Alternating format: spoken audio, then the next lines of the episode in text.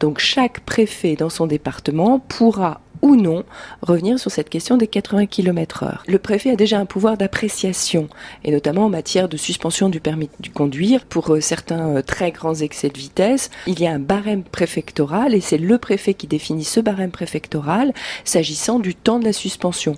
Par exemple, en Savoie-Haute-Savoie, le barème est moins important que en Isère, où on est rapidement au maximum. Donc voilà, il ne faut pas crier euh, victoire trop vite, il s'agira d'une décision propre au préfet.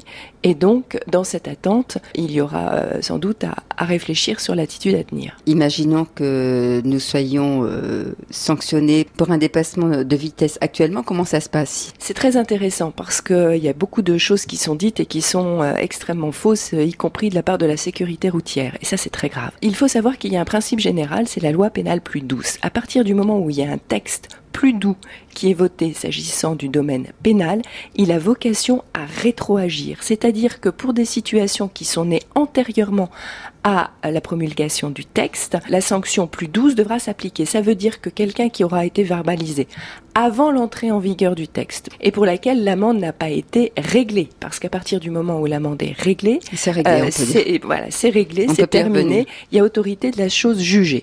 Donc on ne peut pas euh, revenir dessus et il n'y aura pas de remboursement des amendes qui ont été déjà réglées.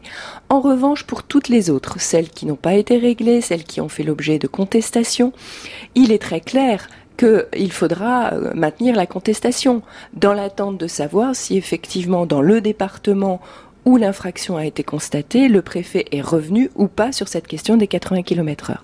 Donc voilà, ce sera très important pour pouvoir régler cette situation, pour tous les cas qui sont en attente. Moi, je conseille aux gens qui sont encore dans les délais de pouvoir contester cette infraction dans l'attente de la décision à intervenir, sachant que le texte n'entrera en vigueur vraisemblablement que cet été dans le cadre de la, la loi de programmation sur la mobilité.